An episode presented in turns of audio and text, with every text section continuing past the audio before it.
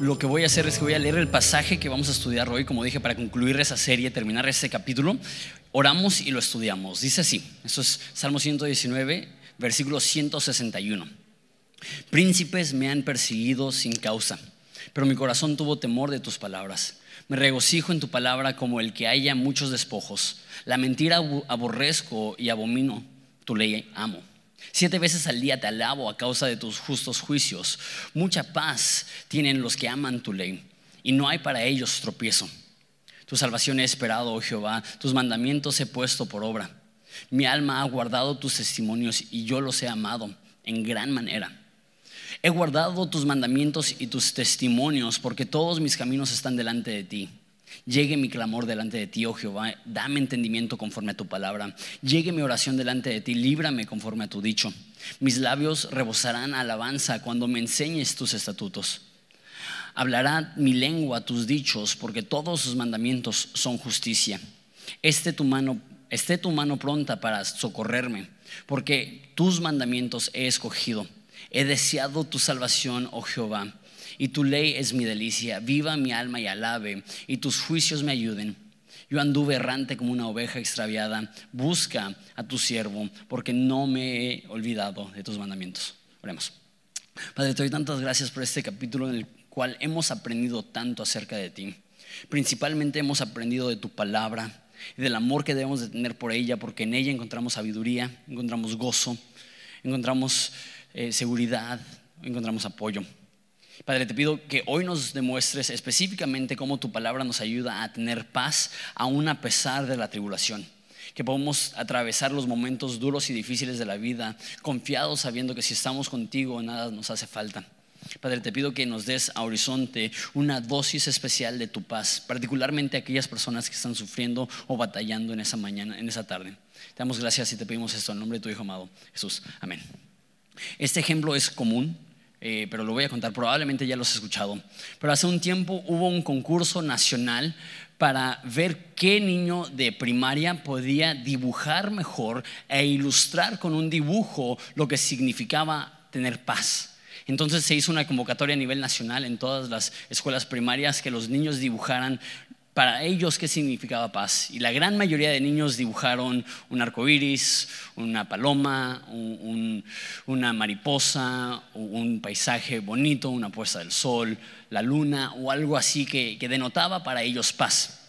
Sin embargo, el dibujo que ganó no fue el dibujo de una imagen pacífica, sino de una imagen de una tormenta en la cual estaba una persona sana y salva y segura dentro de una cueva viendo esa tormenta. Y para las personas que estaban como jueces de este concurso dijeron, eso es paz. Paz no es rosas o mariposas o, palomas. Paz es estar en medio de una tormenta y tempestad y tener calma, serenidad y, protección en medio de eso. Y eso es un poco lo que hemos visto en este capítulo, que, David no vive una vida ni fácil, ni sin dificultad, ni sin oposición. Y vamos a ver lo mismo hoy, como lo hemos visto en la mayoría de los estudios.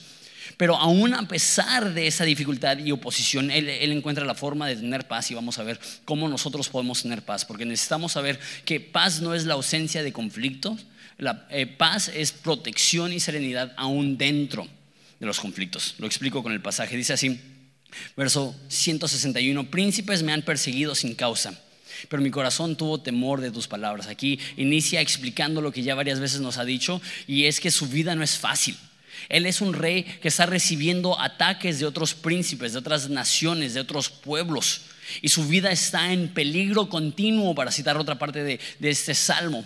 Sin embargo, dice que aunque me están persiguiendo sin causa, mi corazón tuvo temor de tu palabra. Esa palabra temor no, pienses como que está asustado, sino que está preocupado por o enfocado en. Entonces, aún en medio de la dificultad y la opresión y la oposición, Él dice, lo que más me preocupa no son mis circunstancias, lo que más me preocupa es aún en medio de la dificultad conocer tu palabra. Mira, de hecho, dice como ejemplo que se regocija en su palabra como el que haya muchos despojos. El despojos aquí está hablando del botín de una persona que conquista una ciudad. En ese entonces, si tú eras un comandante y entrabas y derrotabas una ciudad, tú te quedabas con el tesoro de aquella ciudad. Y lo que está diciendo David es que para él abrir la Biblia en la mañana es tan emocionante como alguien que conquista una ciudad y abre un baúl lleno de oro. ¿Te imaginas la, emoción de saber, yo he conquistado esa ciudad y ahora tengo el botín para mí? David dice, ese es el tipo de gozo y emoción que siento al momento de abrir tu Biblia. Es como el que haya muchos despojos. Continuamos, dice, la mentira aborrezco y abomino, tu ley amo. Siete veces al día te alabo a causa de tus justos juicios. Ya hemos visto que David es una persona constante en su adoración. Ya hemos visto que eh, él se desvela alabando a Dios y leyendo la Biblia. Él se despierta a la medianoche alabando a Dios y leyendo la Biblia. Él, él madruga para leer la Biblia y alabar a Dios. Y nos dice que todo el día piensa en su palabra.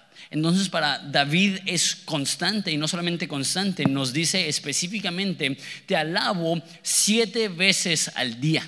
Me encanta lo que dice Spurgeon, lo contrasta, porque dice, David adoraba a Dios siete veces al día, la mayoría de cristianos alaban a Dios una vez cada siete días.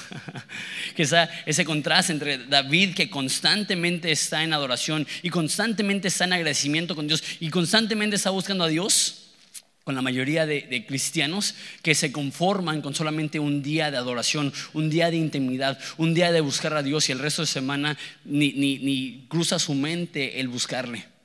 David tenía esta rutina, se podría decir que él tenía una santa rutina de buscar a Dios. Y hay algunos pastores que te dirán que la rutina es mala. Porque si te metes en una rutina, te metes un poco en, ese rollo redundante y seco y repetitivo. Y Dios no quiere que vivas una vida rutinaria porque Dios no quiere que te estanques y te aburras y eso. Y a lo mejor es cierto si tus rutinas solamente son hacer café en la mañana y, hacer ejercicio o algo así. Esas rutinas no, no son malas, pero no dan vida. Sin embargo, es bueno que seamos personas de rutina la Biblia dice de, Jesús que él iba al monte a orar como era su costumbre. Dice que él iba a la sinagoga a predicar como era su costumbre. Como cristianos debemos de desarrollar hábitos santos en los cuales decimos, esto me sienta bien o no, lo voy a hacer. Como David decía, siete veces al día voy a poner en pausa todo lo que estoy haciendo con el fin de buscarte verso 165, y en ese versículo me voy a enfocar la mayoría del tiempo. Eso es el concepto de, la paz que, mencioné al principio, paz no en la ausencia del conflicto, sino a pesar del conflicto. Verso 165 dice, mucha paz tienen los que aman tu ley e, y no hay para ellos tropiezo. La palabra que utiliza aquí para decir paz en el hebreo es shalom. Y si tú conoces algo de, la cultura hebrea, probablemente has escuchado esta palabra shalom. Es tan importante esta palabra para la cultura hebrea que hasta la fecha la forma que se saludan y se despiden es con shalom. Entonces, cuando tú llegas a un lugar y lo ves, dices shalom. Y cuando te despides de alguien, le dices shalom. De hecho, no sé cómo lo hacen para terminar sus llamadas telefónicas porque dicen shalom y creen que están empezando otra vez la llamada. Porque es la misma palabra para decir shalom. Bueno, shalom, shalom. Shalom, ¿no? Esa palabra que utilizan tanto en su cultura. Imagínate cuánto utilizamos tú y yo, hola o adiós. Y para ellos el concepto de shalom no se puede expresar o explicar en la palabra eh, en español paz. Porque paz para nosotros es, es, muy uniforme. Es, ok, no hay guerra, ok, no hay conflicto, pero la palabra shalom es mucho más grande que eso. De hecho, anoté unas cuantas eh, definiciones. Shalom, en su definición más profunda y, correcta, Shalom describe a alguien que es, que es completo en un mundo imperfecto. Alguien que siente que no le hace falta nada alguien que aún en la dificultad está satisfecho, es alguien que, se siente completo en un mundo imperfecto. Habla de firmeza en tiempos inestables. Habla de tranquilidad aún en la tempestad. Habla de contentamiento en tiempos de escasez. Eso es shalom. Shalom es saber, aunque me hacen falta cosas y tengo necesidad, Estoy tranquilo, estoy sereno, estoy protegido como esa persona que estaba protegido de la tormenta. Es contentamiento en tiempo de escasez. Habla de amistad en tiempo de dificultad. Qué hermoso es tener a alguien con el que puedes contar en momentos difíciles. Eso es un momento de shalom. Cuando tú estás pasando por dificultad y tienes alguien que te abrace y te diga, yo estoy contigo. Eso, eso es lo que describiría un hebreo como entré en un estado de shalom. Me dio paz tener esta amistad. Shalom habla de paz en medio de la tormenta, no en vez de la tormenta. Shalom es entrar en un estado de bendición donde tú estás consciente de que Dios está contigo donde tú estás consciente que Dios está a tu favor, donde tú estás consciente que no te hace falta nada. Y tristemente la mayoría aún de cristianos no viven en shalom. Viven deseando cosas para llenar vacíos que sienten cuando no se dan cuenta que el tener a Jesús es suficiente para llenar cualquier vacío que sentimos. Y muchas veces la razón que no sentimos este shalom es porque no tenemos la segunda parte. Dice, mucha paz tienen los que aman tu ley. Muchas veces sentimos una escasez de paz porque tenemos una escasez de lectura bíblica y de meditación bíblica y de amor por la Biblia. Me encanta que nos dice, mucha paz tienen los que no se equivocan. Mucha paz tienen los que son bien maduros. Me gusta que no dice, mucha paz tienen los que son hiper santos. No, dice, mucha paz tienen aquellos que aman la ley de Dios. ¿Sabes? Creo que es tan común ese rollo de ansiedad, de preocupación. Pero ¿qué es lo que dice Jesús? Venid a mí todos los que están cargados y trabajados. ¿Y qué es lo que dice? Y yo te quitaré tu dificultad. Amén. No. No es lo que dice. Dice, venid a mí todos los que están cansados y cargados y yo les haré descansar. Esa es la realidad que tiene el cristiano. No es que llega Dios y te quita el peso de encima, sino que llega Dios a tu lado y levanta el peso y te ayuda a llevarlo. Esa es la idea de un yugo. tomen su yugo sobre sí, porque ligera es mi carga. El yugo es que tenías dos bueyes, dos animales que estaban cargando y jalando y arando la tierra. Y si tienes un animal que, no tiene fuerzas, no va a avanzar, pero si le pones a un toro fuerte para que jale la mayoría del peso, la, vaca o, o el buey joven puede caminar junto a ese toro fuerte sabiendo que él está llevando el peso. Esa es la relación que tenemos con Jesús, no una vida fácil pero sí una vida donde estamos siendo acompañados por el creador del universo y lleva nuestra carga para que en tiempos difíciles podamos decir, tengo shalom, me siento completo, no me siento vacío no me siento necesitado. Y esa es una batalla. Yo creo que por eso unos versículos anteriores dice que leer la Biblia es como el que encuentra un botín. Porque para tener un botín o un despojo, primero tiene que haber una batalla en la cual conquistas una ciudad. Y hay una batalla para poder obtener paz. ¿Cuál es la batalla? La batalla, creo yo, y hablando en el contexto de la palabra, si quieres tener paz, la lucha que vas a tener que ganar es empezar a creer lo que Dios dice en la Biblia. Muchas personas, aunque lean la Biblia, no sienten paz, porque leen sin creer, leen sin descansar, leen sin saber que lo que la Biblia dice es para ellos. Y, y regresando, esa palabra se me hizo tan importante que la primera definición de shalom es ser completo en un mundo imperfecto. ¿Cuántos cristianos, inclusive cuántas personas en ese auditorio, si yo digo, levante la mano quien siente que no le hace falta nada, la gran mayoría de nosotros diríamos, no, pues a mí, a mí se me hace falta un aumento. A mí se me hace falta un mejor modo de transporte o una mejor casa o, o un mejor lugar. No, no me siento, no me siento completo. Pero qué tan hermoso sería reconocer que porque la Biblia dice que no tenemos falta ni escasez de nada porque tenemos a Cristo en nuestras vidas y tener a Cristo es más valioso e importante que cualquier artículo o objeto que podamos obtener, entraríamos en descanso, entraríamos en este gozo. Y cuando tenemos esta paz, cuando tenemos este shalom, dice ahí en el versículo 165 todavía, dice, no hay para ellos tropiezo. Esta palabra tropiezo no es como pensamos tú y yo, este, de, que alguien te, te, pone el pie y te tropiezas, ¿no? Haces esto, pero no caes. Eso no es lo que está hablando cuando dice tropiezo. Está diciendo tropiezo es que vas corriendo, alguien te pone el pie y sales volando tipo safe en el béisbol. No sé, no sé si te ha pasado. Jugando fútbol que estás marcando el balón y alguien te mete el pie y sales volando. Eso es lo que está diciendo. Para el que tiene shalom, no sale volando. El que tiene shalom va a estar estable y fundamentado. Cuando crees en Jesús, no importa qué te ponga el mundo enfrente, no te va a hacer caer. Las cosas del mundo te pueden sacudir, pero no te van a tirar si tienes el shalom que viene de saber que Jesús está a tu lado. Eso es shalom, eso es creer, eso es lo que los judíos anhelaban. No una vida fácil porque francamente es inalcanzable. Y francamente, si tuviéramos una vida fácil, no sería una vida llena de gozo, sería una vida aburrida. Pero el tener no una vida fácil, sino una vida que experimenta la victoria de Dios, eso es gozo, eso es la paz verdadera que Dios nos quiere dar.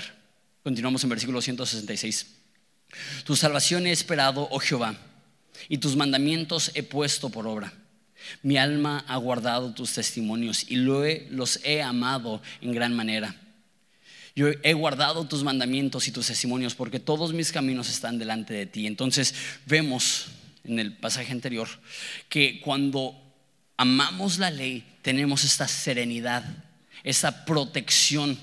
No, no una ausencia de conflicto, pero sí una vida a prueba del conflicto. No una vida que es excluida del dolor, pero una vida que puede atravesar el dolor acompañado por Dios. Y aquí dice, tu salvación espero. Está esperando que Dios llegue y le salve. Pero la salvación no solamente produce paz, Aquí dice, mi alma ha guardado tus testimonios y he guardado tus mandamientos. Esto lo dijo Johnny la semana pasada. Que una salvación legítima produce obediencia en nuestro corazón. Me gusta como lo dice Spurgeon. Dice, una fe que no ha cambiado tu vida, no ha salvado tu alma. Y un cristianismo que solamente te cambia por fuera, pero no hay un cambio verdadero en tu interior, no es un cristianismo legítimo, porque es imposible conocer a este Dios de paz, a este Dios de shalom y permanecer igual. Déjalo de esa forma. Creo yo que hay dos indicaciones claras de que una persona realmente ha sido salva, que alguien realmente ha sido transformado por el amor de Jesús. ¿Sabes cuáles son? Una paz que sobrepasa todo entendimiento y una obediencia que sobrepasa toda lógica. Eso es lo que dice la Biblia, que dice que, este, que no estemos afanados por nada. Está muy loco en un mundo que la medicina que más se receta son antidepresivos por la cantidad de estrés y ansiedad que manejamos. Creemos en un libro que nos dice, no te afanes por nada. Creemos en un libro que dice, ¿quién de ustedes por preocuparse le ha añadido medio metro a su estatura? ¿Hay alguien aquí que es chaparro? No levantes la mano. ¿Cuántos de ustedes pensando, quiero ser más alto, han llegado a ser más altos? Nadie. Parece ser que ya hay operación de, espinillas para ayudarte un poco. Pero no hay tal cosa como preocupación que cambie las cosas que no se pueden cambiar.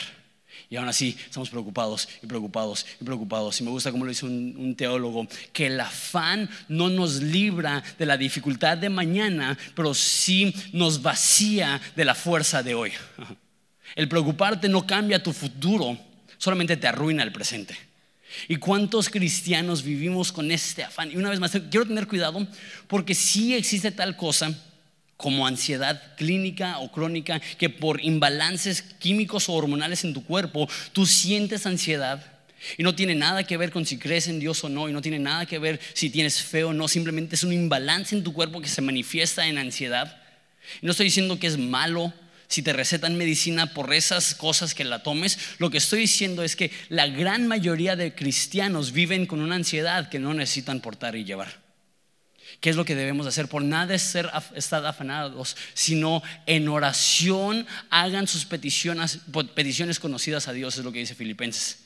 Y tenemos el ejemplo de Jesús, que cuando Él estaba en su momento de mayor, no sé si se puede llamar desesperación, pero sí conflicto cuando él estaba a punto de ir a la cruz, ¿qué es lo que hizo? Empezó a orar. No solamente oró, pidió a otras personas que oraran por él, porque él entendía, esto es difícil, esto me tiene consternado, esto me tiene preocupado, pero en vez de simplemente afanarme, lo voy a poner en los pies de Dios. La Biblia dice que en, en Primera de Pedro que llevemos nuestras peticiones a Dios, porque Él tiene cuidado por nosotros. Shalom y paz es esto es saber que tenemos un Dios que pelea a nuestro favor, un Dios que está en nuestra esquina, un Dios que entre rounds está poniendo el hielo en la frente y te está sobando la espalda y está diciendo, ve, estoy contigo, tú puedes, estoy de tu lado. Alguien me había dicho eso de, esa forma y me cayó el 20. Dios no, no es como un fan en la tribuna diciendo, dale. Dios es como un coach que entre rounds te está animando diciendo, yo creo en ti, tú puedes que Dios está buscando que tu paz no sea, ok, pues, pues, yo puedo, que tu paz sea, puedo porque vengo acompañado, puedo porque tengo un Dios que me está dando la fuerza para poder hacerlo la primera manifestación de alguien que ha recibido la salvación es esta paz que sobrepasa todo entendimiento, que nadie lo puede explicar. ¿Cómo puedes tener paz aunque estás pasando por esa tragedia? Y una persona que no conoce a Dios no lo puede explicar, pero una persona que conoce a Dios dice, es porque soy acompañado de la mejor compañía que puedo tener y aún en esa dificultad no me roba el gozo de saber que tengo un creador que me ama, dio su vida por mí y está de mi lado. Es número uno. Número dos, es lo que veo en este pasaje que una persona que espera en su salvación, sus mandamientos pone por obras. ¿Quieres ver si realmente eres cristiano? Eres cristiano cuando confías en adversidad y eres cristiano cuando obedeces cuando no tiene lógica. Eres cristiano cuando obedeces simplemente porque lo dice la palabra de Dios. ¿Sabes que eres cristiano? Porque, porque no dejas que tu razonamiento gobierne, dejas que las peticiones de Dios gobiernen. Y muchas veces Dios te pedirá que hagas cosas que no tienen sentido ni lógica a tu mente, como Abraham, que Dios le pidió que sacrificara a su hijo, no porque quería que matara a su hijo, sino que quería que Abraham pudiera ver que realmente amaba a Dios más que a todo. Así Dios te pedirá que hagas cosas que no tienen sentido en tu mente, simplemente para decir, ¿realmente me amas? ¿Realmente me crees? Y sabes, eso lo anoté. Desesperanza, o sea, lo, lo opuesto a la paz es decirle a Dios, no creo que tienes el control. Nos desesperamos cuando se nos olvida que Dios tiene el universo en sus manos. Y desobediencia es decirle a Dios, no creo que tienes la razón. Yo creo que sé más que tú, yo creo que, que, puedo tomar mejores decisiones que tú. Y las dos son evidencias que no estamos creyéndole a Dios. Y lo opuesto a eso es que es fe y paz es decirle a Dios, yo creo que tú tienes el control, aunque no entienda todos los detalles, voy a creer que tú estás a mi favor. Y obediencia es decirle a Dios, tú tienes la razón y aunque yo no vea el por qué, ni el cómo, ni el cuándo, ni el dónde, te voy a obedecer en base a esto. Tú eres Dios y yo no, y tú sabes lo que es mejor para mí. Continúa en el siguiente párrafo, que de hecho es el último párrafo de este libro, dice, llegue mi clamor delante de ti, oh Jehová, dame entendimiento conforme a tu palabra, llegue mi oración delante de ti, líbrame a, tu dicho. Me encanta una vez más lo que dice Spurgeon acerca de esto. Aquí lo que está haciendo David es que está orando por su oración. Le está pidiendo a Dios, llegue mi clamor delante de ti y después dice en versículo 170, llegue mi oración, que no me gusta mucho la traducción de, oración, porque es más específica, es como, si dijera súplica. Entonces dice, llegue mi clamor, llegue mi súplica. Y dice Spurgeon acerca de este pasaje, que, que es David orando por su oración. Que sí, como dije, muchas veces la razón que estamos afanados es porque no vamos a Dios en oración. De hecho, hay un, hay, un corito viejito que dice, ¿has visto a un hombre desconfiado? Es porque no lleva todo a Dios en oración. ¿Has visto a un cristiano débil, flaqueando, cansado, caído? Es porque no lleva todo a Dios en oración. Y tú dices, ¿y qué hago si no soy una persona de oración? Porque si hiciera también otra encuesta aquí y les preguntara, ¿cuántos de aquí creen que tienen una excelente vida de oración? La gran mayoría de ustedes no levantarían la mano. ¿Y cuántos, y si dijera, levanten la mano los que sienten que podrían tener una mejor vida de oración, casi todos levantaríamos la mano. Entonces todos podemos mejorar esta área de nuestra vida. Pero ¿cómo podemos mejorarla? Me encanta orar por la oración. Es decir, Dios, no soy bueno para orar, ayúdame. ¿Y sabes lo que es chistoso acerca de esto? Estás matando dos pájaros de un tiro. Porque le estás pidiendo a Dios fuerza para orar y estás contestando tu oración al mismo tiempo porque estás orando. Estás diciendo, Dios, ayúdame a orar. Estás orando. Estás diciendo, Dios, ayúdame a clamar. Estás clamando. Estás diciendo, Dios, por favor, eh, pon, presta atención, pon oído a mi súplica y estás suplicando. La petición para ser un mejor orador en el sentido de orar a Dios es una oración que se contesta orando. Sé que es un poco confuso, a lo mejor es tan lógico que está raro, o a lo mejor van tan en contra de nuestra naturaleza que cómo vamos a ser mejores en algo haciéndolo, pues eso es lo, que te puedo decir. Si tú sientes que tu vida de oración es disfuncional, empieza pidiéndole a Dios que te dé una mejor vida de oración y vas a ver que Él te ayudará a hacer eso. Versículo eh, 71, 171. Mis labios rebosarán alabanza cuando me enseñes tus estatutos. Hablará mi lengua tus dichos, porque tus mandamientos son justicia. Habló de la oración que necesitábamos tener y ahora está hablando de la alabanza que debemos de tener. una vez más, esto va de la mano con, con tener paz. Una persona que no tiene paz no es una persona que va a adorar. ¿Por qué? Porque se va a sentir inseguro. Pero una persona que está descansando plenamente en Dios, que se siente completo en Dios, va a ser una persona que va a adorar libremente, siete veces al día, no una vez cada siete días. Y dice que él, sus labios han rebosado cuando recibe esa enseñanza de sus estatutos. Me encanta la palabra rebosar. ¿Alguna vez has llenado un vaso tan alto que se desborda y se tira? Eso es lo que está diciendo. Soy tan lleno de enseñanza, soy tan lleno de la Biblia, soy tan lleno de ti que rebosa, que sale de mí, que, que, está fluyendo sin necesidad de manipulación, está fluyendo sin necesidad de, de, de trucos. La razón que muchas personas, creo yo, batallan para adorar es que no han creado un hábito en el cual siempre están progresando en su conocimiento de Dios. Déjalo de esa forma. Cuando te estancas en tu aprendizaje, te estancas en tu adoración. ¿Cuántos de ustedes no han vivido eso? Yo lo he vivido. Que tienes un tiempo que dices, me siento tan cercano a Dios. No porque Dios esté cerca o lejos, pero hay veces que nosotros como un niño regañado nos escondemos y nos alejamos de Dios. Pero recuerda aquellas veces que decías, yo me siento cerca de Dios y la adoración fluye, rebosa natural, naturalmente por lo que estoy aprendiendo de Él pero de repente te estancas en tu, aprendizaje y te estancas en tu adoración. Una persona que no es una persona de aprendizaje, es una persona que no va a ser una persona de adoración. mi pregunta es, aparte de venir aquí a la iglesia, aparte de escuchar la palabra predicada una vez a la semana, ¿Qué estás haciendo para recibir enseñanza de sus estatutos para que tus labios rebosen en alabanza y para que tu lengua hable de sus dichos? ¿Sabes? Lo que entra sale. Lo que consumes repites. Lo que con lo que te alimentas es lo que va a fluir de tu boca. Eso es muy claro, dice en primera de, Juan, que lo que hemos visto y oído, eso testificamos. ¿Qué es lo que pasa? La gran mayoría de nosotros vemos y oímos un chorronal de cosas y eso fluye, pero no estamos llenando nuestra vida, nuestro espíritu, nuestra alma, nuestra mente de la palabra de Dios. Déjalo de esa forma. Y no estoy diciendo que está mal ver Netflix, no estoy diciendo que está mal pasártela en Facebook, no estoy diciendo que está mal usar la computadora. Pero ¿cuántos de nosotros se nos hace bien fácil hablar de la serie que estamos viendo? Porque es lo que está constantemente llenando nuestra mente. Y bien incómodo hablar de las cosas de Dios. Piénsalo, cuando estás con tus amigos, aunque sean cristianos, fluye bien naturalito hablar de The Walking Dead. Fluye bien naturalito hablar de la serie que estás viendo. Fluye bien naturalito. Dios no quiere hablar de la rosa de Guadalupe. Y lo que vemos y consumimos, eso sale. Y, se ve en los mercados y se ve en las esquinas. La gente, ¿qué es lo que habla?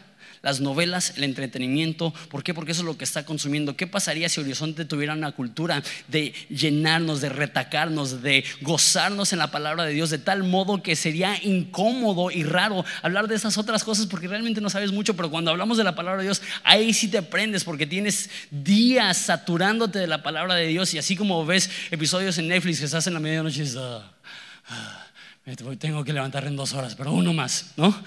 Que así sea con la palabra de Dios, que digas, ¿sabes qué? No puedo dejar de leer y aprender y que eso produzca en nosotros adoración. 173, eh, esté tu mano, me fascina esta imagen. Esté tu mano pronta para socorrerme porque tus, mandamientos he escogido. He deseado tu salvación, oh Jehová, tu ley es mi delicia. Él no está diciendo, yo soy bien machín, yo soy bien fuerte, yo soy bien espiritual. Él dice, socórreme por favor, con tu mano, agárrame, no me sueltes, aférrate a mí. Y eso está hablando en el contexto de la salvación. He deseado tu salvación. Si sabes eso, ¿no? Si sabes que los que somos salvos, no somos salvos porque nosotros de alguna forma nos agarramos de Dios. Somos salvos porque Dios en su misericordia alcanzó y nos agarró a nosotros. No somos cristianos porque nosotros de alguna forma encontramos el camino para llegar a Dios. Somos cristianos porque el camino, la verdad y la vida Jesús vino a rescatarnos a nosotros. Eso es lo que dice Jesús, que el Hijo del Hombre no vino a ser, a ser servido, sino a servir y dar su vida en rescate por muchos.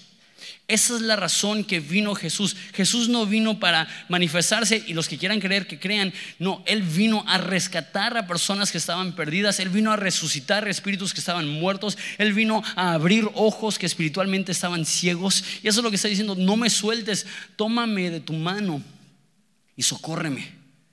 Terminamos esta serie con este pasaje. 175, viva mi alma y te alabe. Cuando tenemos la salvación de Dios, vive nuestra alma, tus juicios me ayudan. Yo anduve errante como oveja extraviada, imágenes muy fuertes. Busca a tu siervo porque no me he olvidado de tus mandamientos. Diciendo, dale vida a mi alma. Anteriormente dice, socórreme, alcanza tu mano y recógeme. Y aquí está diciendo, yo anduve errante como oveja extraviada. Es esta imagen de, una oveja que se pierde del redil. Esta imagen de, una oveja que se ha desaparecido y el pastor la está buscando. Y, no sé si tú sabes de ovejas, yo no sé absolutamente nada. Pero me imagino que una oveja que se pierde y está caminando por valles, está caminando por lugares oscuros y ya está a tres cerros de su redil y su pastor, no llega solo. Por eso Jesús da este ejemplo del pastor que deja las 99 ovejas y va a buscar a la perdida, porque él sabe que a menos de que él salga a buscarla, esa oveja se va a perder. Esa es tu historia, esa es mi historia. Un Dios que no dice, a ver cuándo llegan, a, ver la, oveja tonta que se fue, la pobre oveja así, ¿no? ¿Cuándo va a regresar a casa? Pero Jesús va. No dice, soy como oveja extraviada, muéstrame una luz para seguirla y llegar a ti. Dice, anduve errante como oveja, busca a tu siervo. Eso es lo que me encanta. Unos versículos anteriores cuando dice, he deseado tu salvación. ¿Sabes cuál es la palabra en hebreo de salvación? La palabra en hebreo de salvación es Yeshua, que es el nombre en griego de Jesús. Entonces lo que está diciendo David en ese versículo está diciendo, estoy esperando a Jesús. Que él mil años antes del nacimiento del rey, él está pensando, estoy como una oveja perdida y hasta que no venga Jesús a mi rescate, seguiré perdido. Y sabes, encaja tan hermoso con Isaías 53 que dice que todos como ovejas nos descarriamos, fuimos cada uno a nuestro camino y Dios puso sobre él la culpa de nosotros. Eso es el mensaje del Evangelio. No de hombres buenos que mejorarán su vida, sino de hombres perdidos sin esperanza que Jesús llegó como buen pastor a rescatarnos, a darnos vida a darnos salvación. Se me hace tan raro cuando gente describe su caminar espiritual como si en mi búsqueda de Dios. Tu búsqueda de Dios fue como el de una oveja perdida buscando el redil. Por más vueltas que des, sigues perdido. Y Jesús llega en ese momento a nuestro rescate. Y Él está diciendo, estoy esperando, estoy anhelando, estoy deseando que llegue mi Jesús, que llegue mi salvación, oh Jehová. Cuando estamos errantes, termino con esto. Existe el concepto de shalom que hemos estado hablando, que es tan importante. Y shalom se podría describir de esa forma. Shalom es paz, es la paz de Dios. Es la, lo, que dice el Nuevo Testamento, que cuando oramos y presentamos nuestras peticiones ante Dios, la paz de Dios que sobrepasa todo entendimiento guardará tu corazón en mente y mente en Cristo. ¿Cuántos quieren ese shalom? que en medio de la tempestad, la paz de Dios que sobrepasa todo entendimiento, guarde, cuide, proteja nuestra mente y nuestro corazón.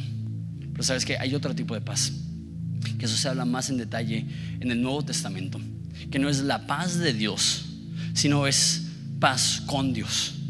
Eso dice en Romanos 5.1. Dice que justificados pues por la fe tenemos paz con Dios.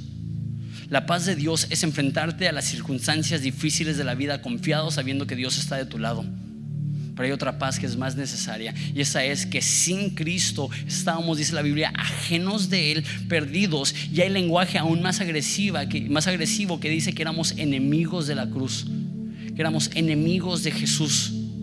Y Jesús viene, dice, para buscar y salvar a los que estaban perdidos que había una barrera entre nosotros y Dios que se llamaba pecado y por eso dice que todos nos descarriamos como ovejas, pero Dios puso sobre él la carga de todos nosotros. Solo de esa forma. Eso es lo que quiero transmitir y eso es lo que quiero que creamos. Tú eres cristiano no porque Dios se quedó contigo, porque tú buscaste a Dios y Dios dijo, pues ni modo. Ya, creyó, ya hizo la oración, ya fue a la iglesia, pues me lo quedo. Eres cristiano porque Dios te amó tanto que fue a buscarte. Y que no hubo valle tan profundo ni montaña tan grande que Él no estuvo dispuesto a cruzar. No hubo abismo tan grande que Él no estuvo dispuesto a cruzar. Acuérdate que eso es horizonte, que tenemos un sumo sacerdote que traspasó los cielos que así como en el horizonte el cielo y la tierra chocan, así en tu vida el Salvador chocó contigo en una intersección inevitable donde Él llega y te dice, tienes salvación en mí. Es inútil querer tener paz, la paz de Dios, sin antes tener paz con Dios. Y eso es lo que tenemos ahorita. Si tú eres cristiano, tú estás recibiendo de mano de Dios amistad, adopción, amor, cariño, paz con Dios. Y la paz de Dios fluye como consecuencia de tener paz con Dios. Por favor, ponte de pie.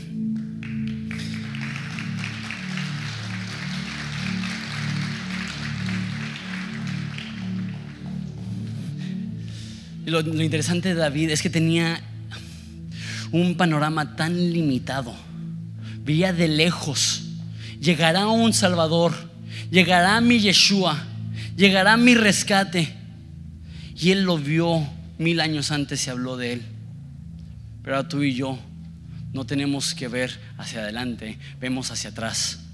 No en algo que algún día sucederá, sino en algo que ya sucedió hace dos mil años, que Jesús pagó para que nosotros podamos tener este acceso con el Padre que justificados pues por la fe tenemos paz con Dios y después dice y entrada a esta gracia en la cual podemos estar firme. Tenemos paz con Dios que produce shalom en la cual podemos estar firmes en la tempestad y no sé qué te estás enfrentando ahorita, pero créeme que tus enemigos se ven más pequeños cuando te das cuenta de lo grande que es tu Dios.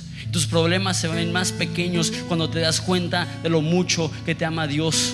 Tus problemas se ven más pequeños cuando te das cuenta que Dios está a tu lado y ese Dios que está a tu lado dice, yo fui por ti y ahora no te soltaré. Yo fui por ti y ahora estás seguro en mi rebaño, seguro en mi redil.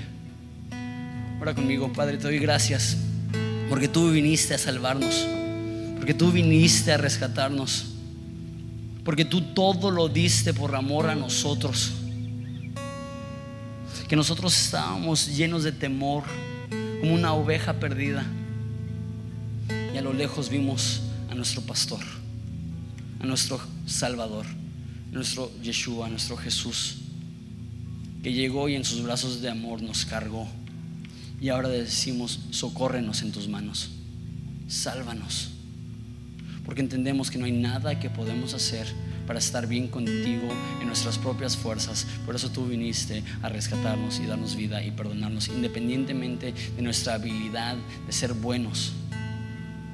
Amamos tu ley, te amamos a ti. Queremos ser obedientes no por la necesidad de, agradarte o quedar bien contigo. Queremos ser obedientes porque estamos tan apasionadamente enamorados de un Dios que lo dejó todo por nosotros. Danos esa paz, ese shalom.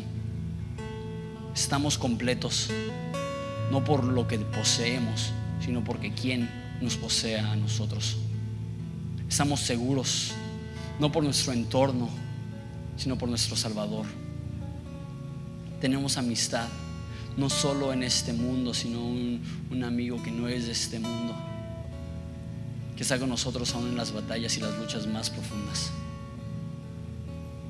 en la tormenta de la vida sabemos que estamos escondidos en la roca que es Cristo. Y eso nos permite enfrentarnos a cualquier situación con la frente en alto, sabiendo, aunque me sienta necesitado, no tengo necesidad de nada. Aunque me sienta vacío, sé que tengo la llenura de Dios. Aunque me sienta solo, sé que estoy bien acompañado porque Él va conmigo. Recuérdanos Recuérdanos que no depende de quien quiere ni de quien corre, sino Dios que tiene misericordia. Recuérdanos que nosotros simplemente éramos una oveja perdida con un Dios que tiene un amor que no se rinde. Te amamos Padre y levantamos esta adoración que rebosa en nuestro corazón de gratitud por lo que aprendemos de ti, que tú eres un Dios que nos ama tanto esperas de nosotros humildad y arrepentimiento. En esa mañana nos humillamos y nos arrepentimos diciendo, solo tú eres digno. Perdóname por confiar en, nuestras, en mis fuerzas. Me rindo y dejo que tú me socorras con tu preciosa mano. nombre de Jesús.